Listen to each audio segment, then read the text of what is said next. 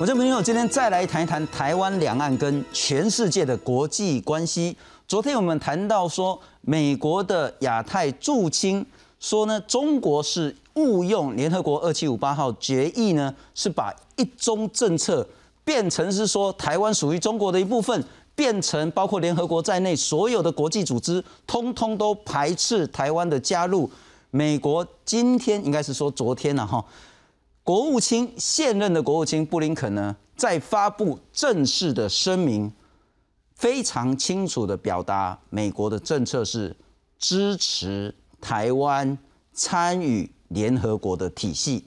这也是非常非常清楚的表态。今天再来谈一谈，是不是美国这样的一个清楚表态，它代表的是国际舆论有非常大的改变？如果是的话。那个改变的幅度有多少？如果是的话，台湾在这样子一个国际舆论以及国际形势的变化下，我们该采取什么样的自我认识，以及接下来参与国际空间的策略？今天再来好好谈这个题目，介绍三位特别来宾。特别感谢是这个哈，这今天合作。国际知名的布袋戏大师了哈，那其实是非常重要推展台湾国际外交，台湾非常重要资深的外交官。我们欢迎是前驻法国的大使吕庆龙，吕大使你好。各位观众大家好，非常感谢。主持人好。啊，你今日无在部队起来了。你首首先不跟我约定，很抱歉，今天不了哈。啊，不过其实吕大使呢，在驻法期间呢。法国巴黎近郊还有一条巷子是以吕庆龙为名，这个就是真的是中华民国史上极少极少的案例。那待会特别要请教吕大使呢，在第一线的外交工作。如何去解读包括布林肯的谈话，包括现在国际舆论的改变？当然，接下来两位是台我们的非常熟悉的来宾，正大国关中心的研究员严正生老师，你好。主持人好，各位观众大家好。非常感谢，再来欢迎是淡江大学整合战略科技中心的执行长苏子云师老师。大家晚安，主持人晚安。不，我们先来看看到底布林肯是怎么说的。美国国务卿布林肯二十六号发表长篇声明，支持台湾参与联合国。布林肯表示，美国和许多联合国会员国都把台湾视为价值伙伴，也鼓励其他会员国和美国一起支持台湾参与联合国体系。布林肯也指出，台湾过去强健的参与联合国专门机构，证明台湾的贡献对国际社会有价值，排除台湾将会是联合国工作的损失。总统蔡英文在推特感谢布林肯的支持，并表示会继续与美国和其他志同道合的伙伴共同努力，克服国际社会面对的挑战。但中国对此事也表达强烈的不满。美方啊，一段时间以来编出各种说法，严重违背联合国的有关决议，严重违背一个中国原则和中美三个联合公报，向台独势力发出严重错误的信号。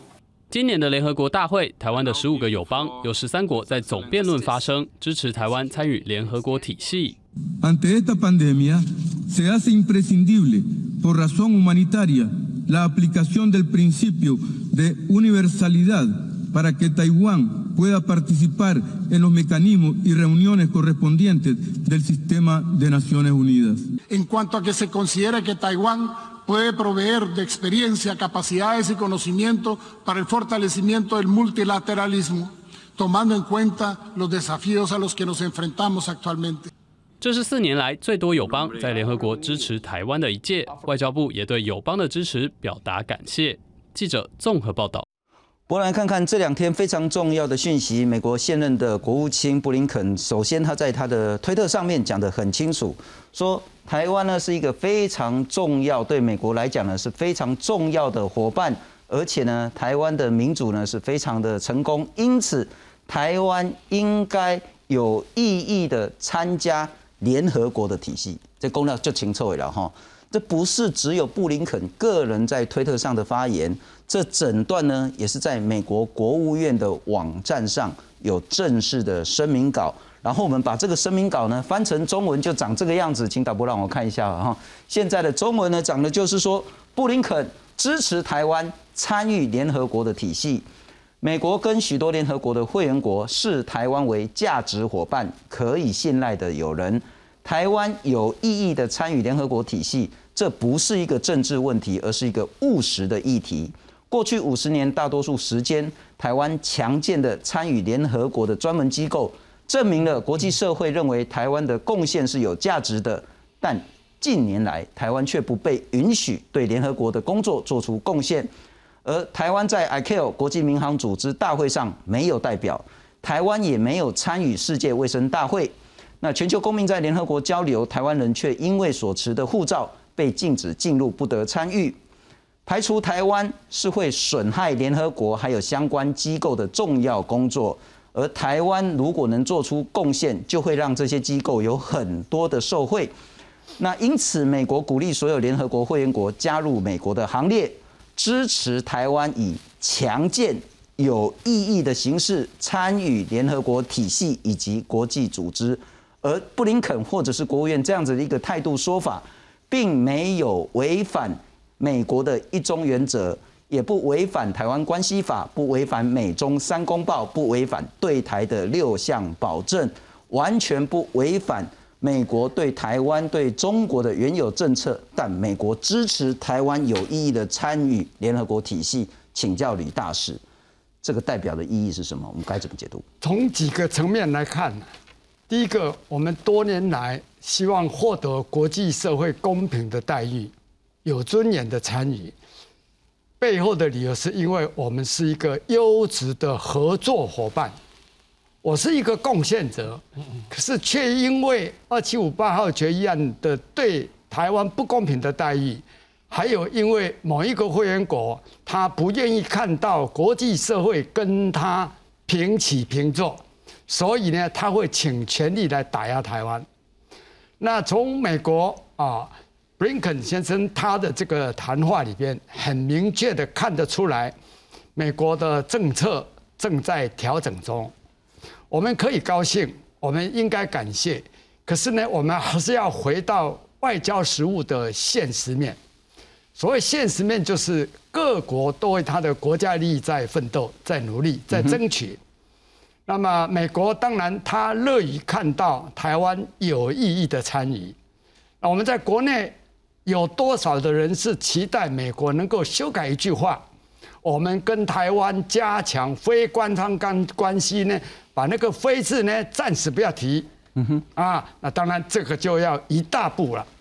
那现在如果说在加强跟台湾的非官方关系，又支持台湾做国际参与的时候呢，这个当然对我们来讲是一项的利多。嗯哼。不过外交办外交要有实力，我们在这个同时，我们要注意我们的竞争力、我们的国际参与能力、我们的外交或者是的专业的贡献度能不能持续的加强。嗯哼。还有国际上，如果真的有难的时候，我们能不能做更多的贡献？是成为一个不可或缺的贡献者，这个就是我们要去努力的地方。而更重要的就是我们国内全体国民有事之事，或者知道国际社会我们处在不公平的待遇的环境之下，有更多的国人，不管哪一个阶层，我们面对现实，因为。外交国际处境的现实面是残酷的，是那不是一厢情愿，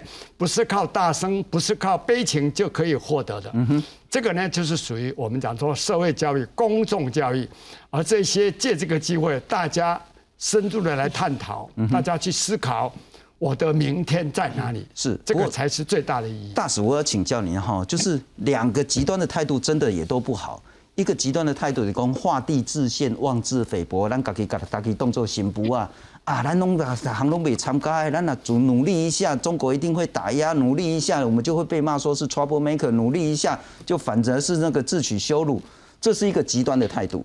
另外一个极端的态度讲啊，你看啊，美国这么听咱啊吼，啊我们就开始那个说啊，咱去参加，咱一定也成为会员国，咱都可以冲撞，那也许就是会冲出一片天。在这两个态度中间，如何去判断现在国际舆论是不是有改变？如果是，我们该采取什么样的姿态跟自我认识的态度？我的看法，第一个，这些国家或者西方社会，欧盟也好，美国也好，对所谓的两岸关系的看法，还有对中国大陆的政策，是思维上有所调整。那么在实务上，怎么样把这一些我们所听到的、看到的，也很欢迎的所谓的道义上的支持力量，转化成为实际的支持力量，这个才是我们要努力的目标。是，因为现在最大的障碍来自于中国，在国际社会里面，他即使丢脸在所不惜。啊，如果等一下有时间，我们举一个例子，让大家去知道中国是用什么的思维来打压台湾。那如果可以的话，我现在可以直接说明吗？请。在 SARS 那一年，二零零三年，当我们的媒体记者在我们的处理案件被做掉了之后，我们有记者很勇敢的去问当时的沙祖康，说台湾人民的参与权利怎么样？那两千三百万的人口哦，人口不能忽略。他讲一句话，震惊全世界，谁理你们？这句话就那时候讲出来的。嗯哼。那当然，相对的，我们也看到，在大会里边啊，我们的案子因为是被总务委员会排在临时附加议程里面。当然，大会宣读了以后呢，啊，不管你是一对一、二对二，最高呈现四对四的辩论之后呢，都是建议大会不纳入临时附加议程，英文叫 supplementary item，所以我们的案子就告一段落了。那么那一年啊，因为我陪陈建仁先生、陈副总统，那时候他是卫生署的署长，我们在 A 委员会开会，就是专门讨论医疗卫生专业会议的时候，有四个我们的邦交国在大会里边啊，在呃在这个 A 委员会里边，这各国代表都参加了哈。他说我们非常感谢国际社会，特别是台湾，跟我们一起合作，我们来对抗 SARS。所以呢，我们表示谢意。所以我们主张技术层面呢需要台湾的参与。我们希望呢不要把台湾一个贡献者排除在外，贡献的国家排除在外。那么他讲完之后呢，中国代表团呢，他们啊，他们去拿到了发言权。但发言权你是你拍子是摆这样竖起来，你就要求发言嘛。然后呢，主席看到了以后呢，他会点到你啊，一定会点到你。那么这时候呢，中国代表团。我看得出卫生部长不在现场，两位应该是属于外交专业人员，是不是他们驻这个这个联合国日内瓦的这个代表团的这个成呃这个代表团的成员？这个我不知道，但起码呢，这有一个男的，一个女的。那么中国代表团呢就要求发言，主席根据联合国二七五八号决议案，怎么怎么样？然后呢，这个呃，这个通过以后的第二年啊，来呃，他要根据 WHO 的哪一个条条例，然后呢，台湾被排除在外，台湾是中国的一省，所以呢，没有权利参加。那么这样他这一讲了以后呢，美国代表团那个政治参事我们认识，他就 motion 临时动议，主席啊。因为中国代表团呢要求秘书处把刚刚那四个国家谈到台湾参与的这个谈话里面全部删除。那么美国代表团这位政治参事要求临时动议呢，请主席请法律顾问澄清一个会员国有没有权利要求联合国秘书处秘呃这个 WHO 秘书总处呢把这个其他会员国的发言全部删除。那当然法律顾问我们也认识啊。他就马上翻，根据宪章第几章第几条第几款，所有会员国的发言必须被尊重，而且完整的被记录下来。是，告一个段落啦。结果那个时候呢，我讲说千不该万不该，中国代表了忘记关麦克风。结果我们听到两个声音，一个声音是男士呃男士呃女士讲的，哇怎么会这样子？听到一个男生就旁边那个男生没关系没，我们讲了就好。OK。各位，你想一想，为什么他会有这种立即的反应？因为他的所作所为是要对北京交代，是在国际社会里面前所未见会有这种动作呢？你就可以看得出他们是处心积虑的，丢脸在所不惜。这个情况跟最近这一年多来，中国驻法国的大使他的这些脱轨的这些这个演出的话呢，会让法国人摇头。会让国际社会赞叹，哎，这个感慨，嗯哼，哇，你一个大国，你的大使怎么会有这些行为？那这些当然我们都可以知道，他背后的的主要的目的是那羞辱台湾，羞辱我们的这个参与。当然，他没有想到在法国这么一个言论自由、先进、开放，尤其是联合国的安安理会的会员国，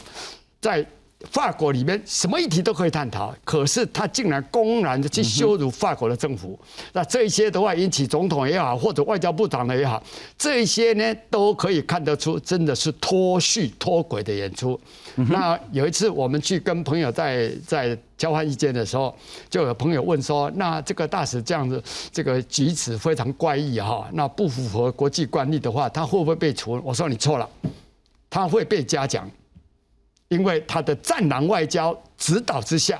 所以他的外交人员的话，他往前冲的同时呢，是他没有想那么多，我先做了再讲，丢脸不管，反正我就是这样子。这个就是为什么我们在地线看到这些状况。当然，我毕业回到台湾来以后，我继续去关注。那你今天看到国际局势、国际大环境在改变的同时呢，我们可以高兴，我们可以感谢，但是要回到我们的基本面，强化我的竞争力，提升我国民对国际参与这个议题的了解，是了解它的现实面，了解它的可行性。了解，我们还是有机会，因为努力一定有机会。我这样理解大使您的说法是说，中国用这款傲慢、霸道、蛮横的这种姿态，其实这两年是更变本加厉。对，它主要的逻辑呢，也不是要顾什么国际观感，或是拓展实质的外交，它就是要服务北京国内的政治气氛。因此，它的打压呢，只会更变本加厉，更无所不用其极，绝对不会松手。但国际舆论是在改变，但是国际舆论改变的是对中国的观感、对台湾的支持，可是它是不是会化成当在投票的时候具体的行动？这个可能还要再看，不必然是这么的直接。因此，台湾内部自己要更壮大自己，然后更努力的去拓展实质的外交工作。不过，我也要请教严老师了哈，你当然也是研究国际关系，布林肯的讲话其实是够清楚，嗯。那布林肯的讲话，除了直接说支持台湾实质有意义、健壮的加入联合国体系，那联合国体系很多嘛，嗯，你可以是成为正式的会员国，你也是 ICAO，嗯，然后 WHA 等等的这些架构。除了这个以外，他也谈得很清楚，一中政策，嗯，不代表台湾就是中国的一部分，嗯，一中政策，美国并不认为说。台湾就要被永远绝对的排除在国际组织之外。嗯，这个政策有什么改变？这样子，我听到他讲这个话啊，特别讲到有意义的参与，我就想起差不多二十年前，我在这个美国驻台当时的处长啊，这个博瑞光的官邸在谈的时候，他就有跟我反映过一件事情，说他说其实美国有在帮台湾。有意义的参与一些国际组织，他是可是他台湾要的好像不是这种实质的背后的看不到的啊这些参与，而是希望能够做一些比较看得到的宣传的部分，所以他蛮泄气的跟我这样子讲，我说你怎么都不帮我们啊？那他就跟我这样子讲，所以我现在听到这个我就觉得哎，好像部再又又来了一次啊，就是说实质参与好，实质参与，譬如说现在。假设像刚才这个大使讲的，美国其实可以在很多的现在的这种会议上面，就播一播播一段台湾的视频，这这也是实质参与啊，就是让所有的这个这个组织的会员知道台湾在这个议题上面的表现是如何啊。那可是这个东西对我们我们想心目中所想的那种，就有有段距离啊。那所以这个实质参与，我觉得是呃也应该要。而不是说，哎，我们就是要那个要那个最正式的名分，因为你看他讲的是 meaningful participation，是。那如果说在台湾解读，就最希望的是 formal participation，正式参与嘛。那可是看起来美国并没有走这一步，而且我觉得这个 timing 也有点怪啊，就是说你等到这个大会这一期都快结束了，你来讲说你支持，那前面我们邦交国在帮我们提案的时候。你你为什么不在那个九月之前就开始来讲这些东西？所以我一直对美国啊，最近就说对台湾有很多示好的东西，包括在我们在 WHO，他也在对台湾希望能够台湾有参与。哎，可是联署的时候从来没有他。如果你今天美国身为世界第一大国，我们有十几个邦交国联署这些提案的时候，你愿意去联署？我觉得那个整个的气氛氛围都不一样了。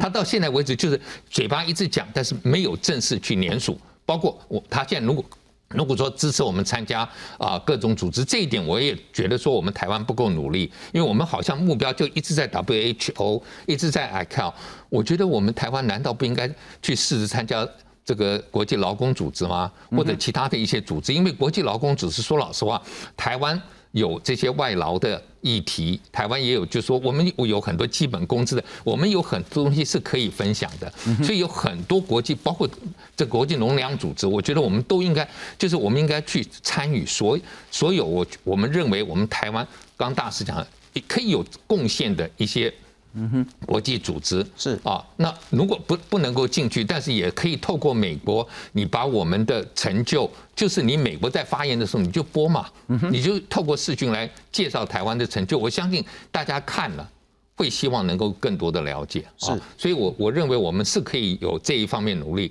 但是就像刚才大师也讲的，就是你参与国际组织，有你想要的，我们就是可遇性 （desirability），你想要正式参与。但是 feasibility 这个可行性到底是怎么样啊？就是我们能够实际得到什么？我我们现在看，就是说比较现实的部分，就是正式参参参加联合国成为会员国，大概很难啊。就以我们现在的邦交国的国，然后你加上如果美国不去大力支持，我觉得真的是不太可能。包括观察员吗？呃，观察员我觉得都很难哦，就是因为到最后你要投票的时候，那个票数就是不够嘛。就是这个这一部分，您问的观察员这一部分的话，它有一个呃实物上的状况哈。联合国也好，或者联合国体系，或者 WHO 也好，或者 ILO 其他的联合国专门机构，它一个叫做总务委员会。是开大会的当天，大概都在排在十点钟之前的八点或者八点半，总务委员会会先开会。那么开会的时候呢，因为我们在外面，所以我们必须由当然，我们可以直接写信给 Director General，或者由会员国提案，把邀请台湾或者中华民国或者什么 whatever you say 啊，邀请我们参与今年的大会。你是观察员，可以参加大会。我们在国内有些地方呢，大家不是很清楚。我借这个就跟大家报告，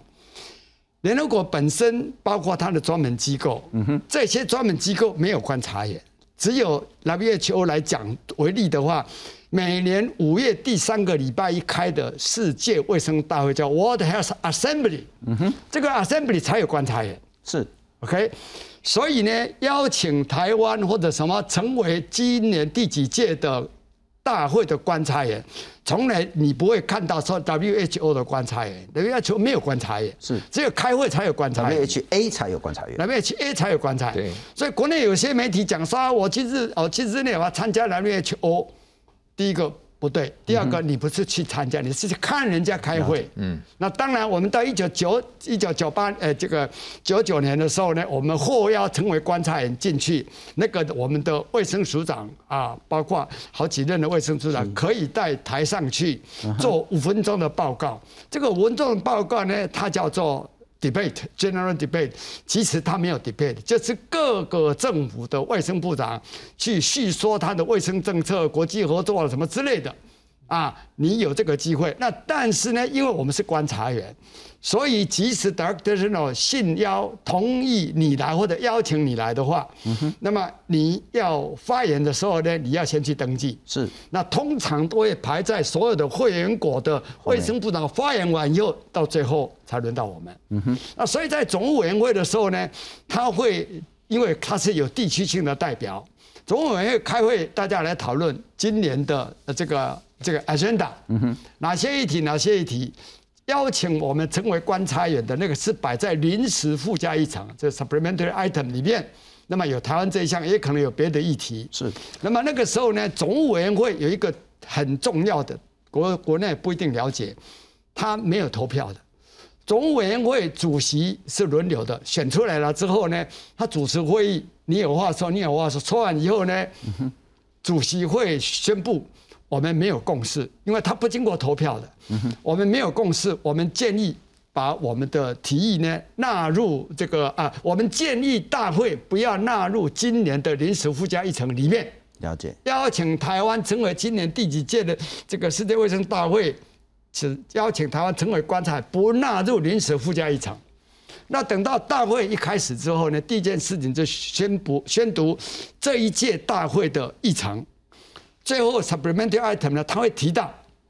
啊，就结束了。如果再提到最后这个，他会问有没有意见的时候呢，如果有邦交国呃有会员国提议我反对，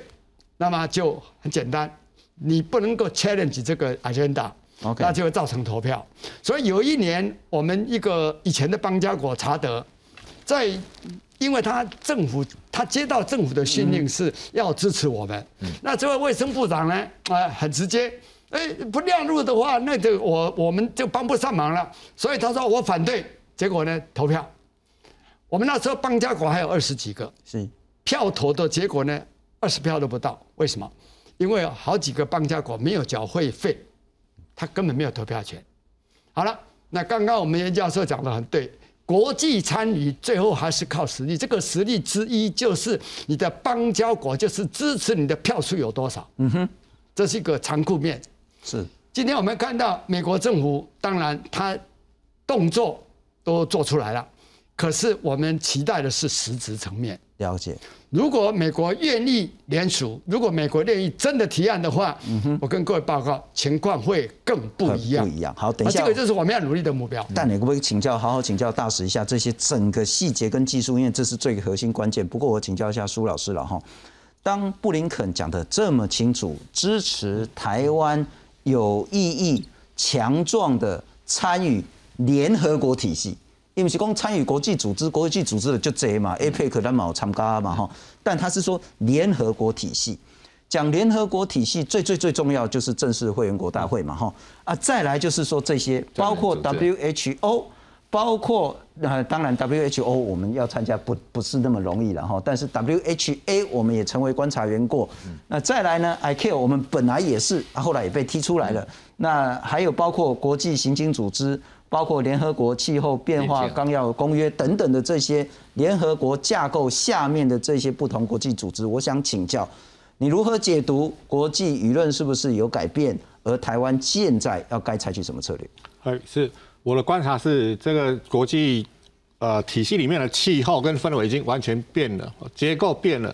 简单讲，在九七年的时候，那时候克林顿政府他对于中国是希望说发展经济，好，然后在呃促进他的这种政治的改革，叫 peace evolution，那是二十五年前，将近四分之一个世纪了。那时候克林顿政府在他 national security 呃呃这个 strategy 里面，国安报告里面白纸黑字写要帮中国发展经济，给中国 MFN 最惠国待遇，好，给中国加入这个 WTO，哦。那时候就是大家都还记得，大学记得，老师也记得，就是是台北先入市还是北京先入市，闹了很久。哦，那在二零一七年川普总统当选美国总统之后，哦，这一切结构变了。他们认为北京是不可能去做和平演变的。那到现在二零二一年了，哦，所以这个氛围当然就是跟以前是完全不同了。我只能这样先简单讲，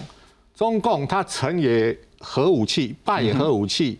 为什么中国会在一九七一年就是有这二七五八决议案，它可以加入联合国？是因为当时的尼克森政府希望拉拢中国去平衡呃前苏联的军事压力，哦，这样它在欧洲的军力的那个负担会减轻，哦，所以那时候是一九六四年，中共它第一次测试成功原子弹。哦，就让尼克森啊，他们就是对中国变成一个战略伙伴有这个期待。但是现在在二零二一年的时候，美国跟北约都在关切中国这核武的投资能力，它的 ICBM 洲际飞弹，它的战略核潜舰，它新的可能逆中轰炸机的增加，还有窝黑那个呃核弹头的增加。哦，等于是对美国跟北约都造成威胁，甚至俄罗斯其实也是威也是被威胁了。所以这种情况，如果核武改变，那政治结构就转变。所以现在他们是在呃发现中共它这个不管是他的军事力量，或者是说他意识形态，整个威胁到呃呃民主跟自由的这个体系。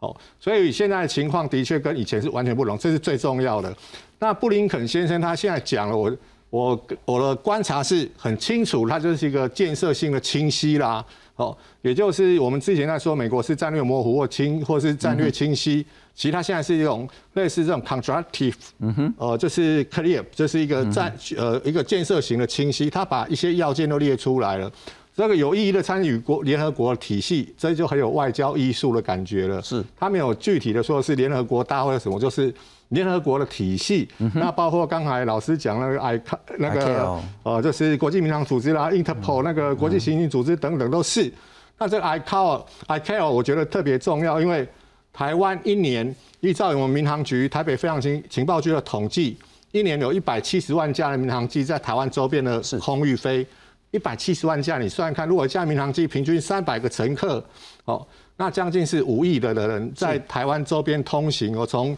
东北亚到东南亚，从欧洲到北美等等这样子的一个状况，哦，所以这就是刚才大使讲的，的确实力很重要，但是这种实力除了会员国的主人头之外，台湾在世界体系里面扮演的这个角色，不管我们地缘位置还是我们科技的能力，哦，都是我们实力的一部分。那刚才严老师讲了一个，就是我们应该要选择，就是对我们最有利，包括农粮署啦，这个也是是哦，就是我们的那个呃，就是农业科技对以后呃联联合国考虑到说，现在因为气候变迁哦，粮食的产地会有输家赢家的问题哦，我们对于未来的能源的危机会有一些哦，就是贡献哦，这些是我们可以选择，就是把我们的策略理出来哦去做的。那最后一个补充是说，哦，其实二七五八的决议案这个也很妙啦，哦，就是说，呃呃，布林肯他们说的就是不违反一中政策，意思说我没有挑战你啦，P R C 还是代表中国啦，是，但是在当时二七五八里面没有提到台湾，哦，那当时中华民国外交部的次长杨锡坤，哦，他提的是说，哎，可以的话用中华台湾国，哦，台湾中华台湾共和国。所以现在就是产生一个呃新的一个可能性出来，就是我不挑战你的一中政策，是，那我就是把台湾视为另外一种哦，就是实体的参与或是其他的那个身份别的参与，哦，这就是他现在所谓的那个哦，还是在一中的那个原则之下，我没有挑战你北京代表中国，是。哦，那这样子我的整个观察是说，这种有点像是在跳一个战略的华尔兹。哦，像跳舞一样，有点像大使，这有点像 body 一样。哦，很多东西也许是用呃，就是可以意会不可言传的。也就是说，美国跟中国讲，你不用跳脚，我承认你是中国的唯一代表。是，但也许这个小岛，它是用一个所谓的不管是政治实体、经济实体的方式，新加入，新成为一个国际重要的力量。但是我想一个很重要，就是说。我们要审慎乐观就好，千万不要说那个 过度的那个呃，就是说呃，就是想依赖别人了。毕竟 PRC 中华人民共和国一九四九年成立，它也是经过了将近呃，就是将到一九七一年一七二年左右才正式的加入联合国。哦，它也是做了二十二年。哦，所以在这种情况下，我想台湾就是以更以退为进，或是呃，就是说以更谦虚的态度。可以取得更多国家的支持，是是。不过除了所谓的一中原则，或是其实美国讲的不叫一中原则，叫一中政策，对，并非排除中华民国，并非排除台湾这个大的这个框架必须被确定之外，如果我们回到务实的、实际的、健壮的这个层次，我们来看看，除了联合国的正式会员国之外，包括世界卫生组织，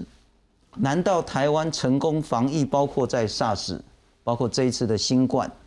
那全世界要让台湾的经验没有办法让跟全世界来相互学习，以及作为一个防疫重要的一个工作的一个这样子的资源吗？难道刚也谈到 I Q 飞机在台湾上空飞来飞去，飞来飞去，飞岸的问题可以有这么一个大的一个世界上没有办法合作的一个漏洞吗？难道包括人口贩运、毒品贩运？乃至于洗钱的防治，难道不需要台湾跟全世界一起合作吗？啊，难道台湾就可以无尽情的在这边烧煤，然后让那个全球暖化的问问题极度的严重下去？就这些问题回到很务实，就是说你真的没有办法用政治把台湾剔除在国际合作的范围之内。但很重要的一个问题，所有的所有牵涉到的还是中华人民共和国。它在国际间，第一个它实力真的是很大，第二个它真的是很蛮横。我们来看看。从前总统李登辉到陈水扁，都希望让台湾重返联合国。不过，在中国阻挠下，台湾频频受挫。早就敢拒绝了，没听到会长做的决定吗？没理你吗？而今国际情势转变，尤其是中国军事扩张不断，加上战狼式的外交手段，引发国际反感。而相较之下，台湾在防疫和半导体等领域表现出色，同时台美关系日渐友好。不久前，美国国务院亚太副助卿华自强更表明，台湾被排除在联合国之外，就是中国错误使用二七五八号决议。Beijing is denying the international community the the ability to gain the valuable contributions that that Taiwan offers。在美国力挺下，台湾是不是有机会重返联合国？恐怕没那么简单。中国在国际组织的势力不容小觑。去年，香港记者询问 WHO 官员是否重新考虑台湾汇集问题，WHO 官员一度闪躲。Would the WHO consider Taiwan's membership? Hello. With the, with the I'm sorry, I can't hear. I couldn't hear your question. Okay, yeah. Let me let, let me let me repeat the question. No, that's okay. Let, let's move to another one then. 即使有美国当后盾，但中国从没放弃干预台湾参与国际组织。而在这样的困境下，台湾想重返联合国，恐怕还是困难重重。记者许春凤整理报道。好，严老师还是要请教您这一点了哈，就是说，当然我们很希望可以更积极、更实质的参与所有的国际组织。但一定会有一个很大的那只黑手挡着，嗯，那只黑手对于国际的影响力是不是还是像刚刚我们看到的那个香港记者在问 WHO 的这个高级顾问的时候，那就没办法，他也许就真的是唯心自论，但他就是没办法，因为背后那只黑手的压力太大，我依然如此吗？就吕大师在这里啊，就是我觉得我们一九九零年代的时候出，因为大陆有发生过天安门事变啊。那然后事件，然后加上就是说国际社会对中国大陆印象非常不好，受到了这个制裁。那我们那个时候的外交确实有很大的扩展啊，呃，所以邦交国也增加了很多。但是就是你现在三十年之后来看，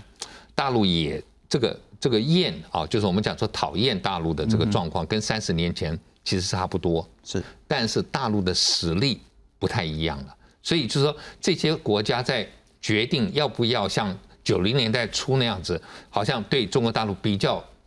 采取一个强烈的立场，我觉得会很难。那要看美国，那还是我觉得就是说，美国你现在讲了很多，我要看你的行动。那我觉得，譬如说去年美国提出一个，我我自己啊，有的时候我不会这么在乎说我们的这个好像台湾能不能够成为这个国际主，我在乎的是我们的人民可不可以更积极的参与。啊，比如说，因为我们不是联合国会员国，所以我们台湾的公民是没有办法进啊联合国的国际组织来正式工作。那美国去年也提出一个说台湾雇佣的一个公平法，希望就是说在国际的金融组织，譬如 IMF 啊这些啊 World Bank，可以让中华民国国籍的人可以在里头工作。那我觉得这个是更实际的参与，就是你让我们的。年轻人有有有有有意愿参与国际组织的，至少有有这样的一个机会能够进去。那进去以后，透过互动，那我相信一定会有更多的人愿意看到台湾加入。所以我觉得美国现在要做的应该是更实际的说，先帮我们把这个问题给解决，让我们的年轻人。可以啊，优秀的，特别是语言也好，或者专业也好，可以进入这些国际组织，是，然后在这些国际组织里头发挥一些影响力。那我觉得这个未来对我们国家在参与可能会有更大的帮助。是，不过大使就是说，努力不一定会成功了，但是你自我放弃，永远不可能成功的。因为回到实物上来讲的话，我们刚刚看到那几个这个国际重要的组织里面呢。ILO 我在日内瓦处理过，Interpol 我在巴黎处理过，这两个经验我如果讲出来的话呢，大家会觉得说，哦，办外交还真的很困难。我就简单的讲一下，我们到哎，我的工作哲学叫做敲门哲学，我到处去交朋友，广结善缘，行销台湾。哎。我告诉国际社会，今天的台湾不必你同情，我已经不再是国际社会的负担，我是参与者，我是贡献者。是，你不让我参加是你的损失。可是我们交往的对象，他说大使或者 Doctor Lu，我们知道，可是呢，我们没有办法。我举这两个例子，ILO 的亚太处的这个处长呢，是一位日本朋友，他来过台湾，他很喜欢我们故宫的收藏。我经过朋友介绍以后，我第一次到办公室去看他。他说：“我谢谢你了，但我明确的告诉你，这是最后一次。以后你要看我的话，我们到外面去，请你不要到我办公室来，因为这样会给我造成压力。这是一个什么理由？等一下再说。不说大家也知道。是 Interpol，我们也是透过法国政要介绍了以后，我到里昂，他总部设在巴黎的，和法国的里昂第二大都市。”那么定了约会，第一次去 OK，但是呢，他没有带我到办公室去，他带我到图书馆去，然后呢跟我谈，他说这个议题呢是百分之百的政治议题，嗯那你这次来我欢迎，可是我告诉你这是 last time，最后一次我不会再见你，啊，那你们的议题我知道，我们也很清楚，可是呢，我们面对 TRC 的问题呢。我是国际公务员，我没有办法，我帮不上忙。明确的这样讲，你会不会觉得很泄气？可是呢，我生气也没有用啊，因为不是我们这一代外交人员的原罪。嗯哼，历史既然写成的话，那我们有一句话，大家不妨参考：历史可以原谅，历史不可以忘记。我们有过这些实物的经验的话，我不把它当作是悲情。我认为让我们更深刻体会到你国家实力的重要性。啊，但是大使，我个小的请稿里然后，当然之前有很大很大的阻力，但是这个阻力是不是依然的那么庞大？如果我们回到 WHO 或 WHA 的台湾经验的话，那这经验不一定是好的。我们在一九七二年的时候，对岸就取代中华民国了。那可是呢，当马总统上任之后，那因为两岸关系有很大的变化，所以呢，反而。对岸呢就没有阻扰台湾成为 WHA 作为观察员，可是后来当小英总统上任之后呢，就我们就没再收到邀请了。也就是说，我们能成为观察员或不能，都是来自于对岸要或不要。所以因此非超之在我的这个情势。但我想问，如果国际局势真的有所改变的话，是不是我们在 WHA，是不是在联合国？是不是在其他的国际组织，我们都请包括友邦或美国或任何形式的，试着再努力看看，也许现在可以开花结果。办外交没有也许啊，实力取向，真正到决定 yes 跟 no 的时候，进来不进来，同意不同意的事就是票数。所以你今天为什么以外交人员来讲，我们讲说外交不可替代，嗯。我有外交，比如说我在海地担任过公使，担任过大使。我开玩笑说，五年一个月的青春为捍卫邦交在海地工作。嗯哼，我们很感谢我们这些邦交国，他愿意面对中国的压力而继续跟我们维持邦交，因为国际社会上他帮助我们。相对的，我们跟这些国家合作的时候，他们也感激在心。这是为什么到现在为止，海地跟我们还可以维持邦交，不是我的贡献，是是我们整体国家的实力，还有我们的政策，我们不投降的政策，国际社会是用另外一种非常尊敬的眼光来看我们。嗯哼，哪怕说到现在为止，局势真的公开。支持我们的机会、场合、场景还没有出现，可是呢，在这个阶段里面，我们在做扎根的工作，我们在做沟通的工作。是，我就等待那一天。是，然后如果这些我们都不做的话呢，你更不会有机会。不一定是今年开花结果了，但是你今年不去耕耘的话，外交是永续经营了。不过苏老师，你怎么样看待？好，那就是这两年台湾应该在更加强什么东西？我我第一个想讲说，北京其实在帮台湾找朋友了啊，是的，他的这种 wolf warrior 就是呃，然后战狼外外交哦，就是到处去呃惹怒其他的国家，那他军事扩张到处秀肌肉哦，又让周边的国家感受到威胁，甚至连北约都是那个史无前例把中国的这种核武器列为主主要挑战。哦，所以北京某个程度等于是一个在自己挖一个战略的一个两难。哦，那都就在帮台湾做宣传。那第二个，呃，全世界的舆论真的是变了。我们刚才讲的是美国的布林肯一个现任国务卿的说法。呃，我们不要忘记了，日本前首相菅义伟，他最后是在联合国演讲的时候。也是说，台湾应该要加入 WHA，不然的话变成一个世界卫生的黑洞。他认为这是不合理的。再看，呃，就是呃，这个拜登总统上台之后，他呃塑造了这种国际的这个联盟的那个呃一个合作，包括美日峰会、美韩峰会，哦，还有 G7 峰会的这种 Joint Statement 这个联合声明，都把台湾的台海的安全跟稳定列为声明之一。哦，最后我们看。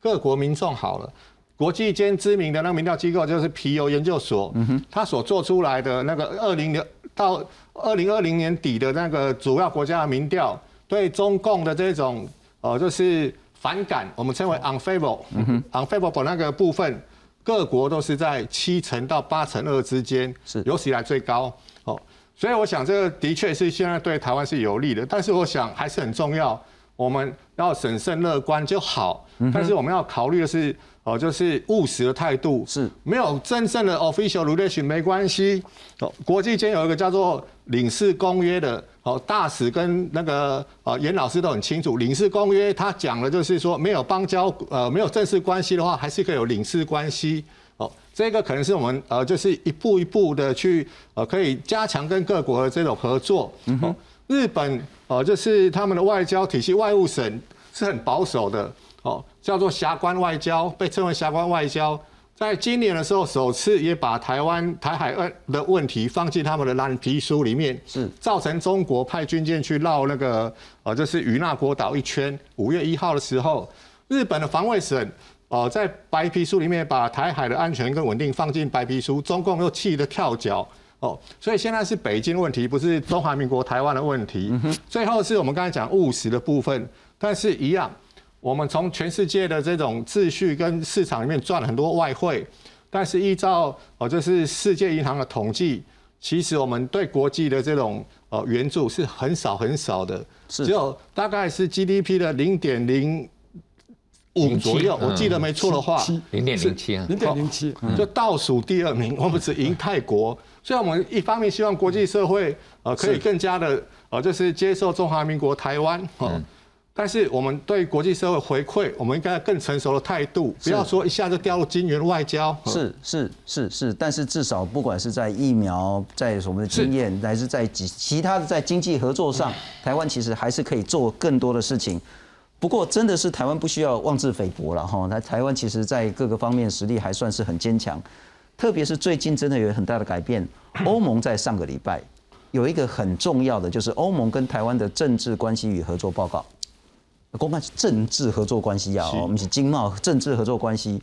十月二十一号，欧洲议会表决通过，其中是五百八十票赞成，二十六票反对，压倒性的呢说对欧盟跟台湾发展全面关系提出三十六项的具体建议。当然也是在一个中国的政策下，不过要跟台湾建立更紧密的关系，包括政治关系，所以建议欧盟执委会呢，把欧洲经贸办事处变成欧盟驻台办事处啊，这就是在政治上有很大的宣示了。然后，那当然还有其他在经济上或者是其他的这些关系合作上，那特别是立陶宛，其实我们每次都是非常非常感谢立陶宛。说实在，距离很远的一个国家，他自己的疫情也很严重。但是呢，这个叫得不孤必有邻，他们为台湾捐了很重要的疫苗及时雨。那现在呢，台湾方面也跟立陶宛呢签了 M O U，要进行更全面的经贸合作。来看看。国发会主委龚明鑫在飞机上与立陶宛代表处筹备小组黄俊耀大使两人用手肘打招呼。由国发会率领跨部会赴中东欧经贸考察团，产官学研共六十六人，最后一站抵达立陶宛首都维尔纽斯。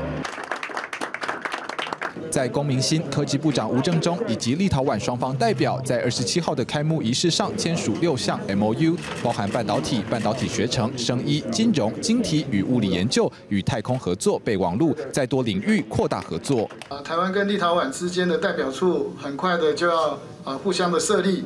那我想啊在设立之前，我们代表团来来这边也好。可以奠定呃两个国家未来经贸发展重要的一个里程碑跟基础。国发会主委宣布，立陶宛的代表处也渴望在近期成立，将有助于两国关系升温。会后，台立双边进行贸易投资合作论坛，预计在二十八号当天还会有超过一百场次的面对面及线上商机美合会。I am delighted to remind you that to facilitate Taiwan's investment to Lithuania and to encourage mutual trade. Lithuania is planning to establish its uh, trade office in Taipei.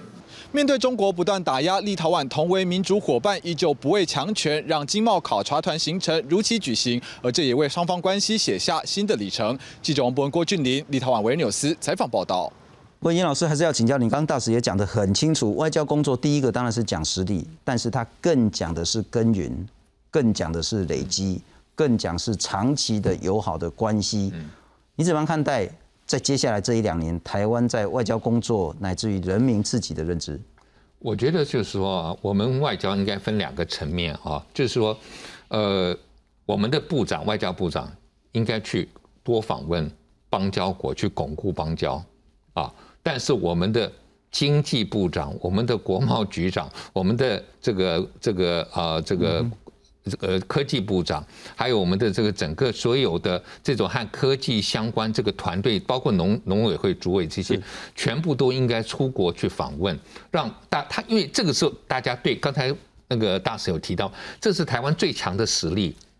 人家有兴趣的就是这一个。那这一次我看到这个呃公主委出去，我就觉得说很好啊，就是说这是一个比较正面的一个方向，就是说外交要找专业的这些不同的领域的出去来帮忙拉更好的关系，然后后续的我觉得外交人员再继续努力，但你要展现出来是你台湾最强的，所以这一点我又要回头来看看，就是说，哎，我觉得我们的陈时中部长在台湾已经。待了两年，你应该出国去。你如果真的是台湾，你觉得疫情处理得很好，不要每天跟我们报加零加零这些。我不想由你来讲，可以找别人讲嘛，这个没有那么重要。是你要出国去介绍台湾抗抗抗抗疫的成就，你应该出去，而不是留在台湾。所以，我我觉得我们在这个政策上面要有一些调整，就是我们的强项，我们要真的要冲出去。嗯哼啊，那其实外交部长真的是还是要巩固。就是邦交是最重要，就是我我们现在现在目前的十五个邦交国是，所以我觉得应该要做一些这个分工合作了。不过大使，我还是再请教你，然后就是说台湾现在这几年的一些呃态度、策略、资源，是不是该有所调整？如果我们比较乐观讲，啊，崇拜都安那样嘛，所以个穷矿买变矿买嘛，包括能提案就去提案，然后能宣传就去宣传，变矿买最了不起就是他还是说不而已嘛，嗯。该怎么样去策略？啊，我先举一个大家会感触良多的一个经验。你看到欧盟建议要跟我们谈这个 BIA（Bilateral Investment Agreement），我还在巴黎任内的时候，那是十年前，我们就去敲门。当我们跟法国政府提议说，我们希望你们能够考虑